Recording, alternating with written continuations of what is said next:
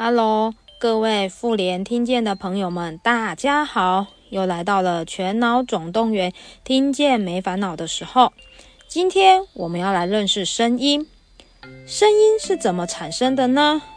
声音的产生要素有三项：力、音源跟介质。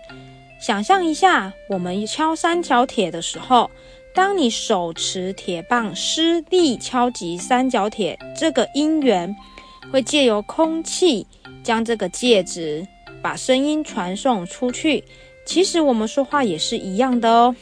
当我们的肺部用力产生气流，使我们的声带这个音源产生震动后，再借由空气这个介质把我们说话的声音传送出去。那我们的耳朵能听到的声音音量范围为何呢？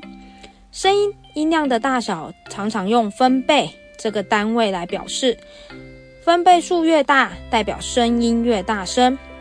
正常人耳朵接受的音量范围为零分贝到一百二十分贝，一般我们对话的音量大概就是三十分贝到六十分贝之间。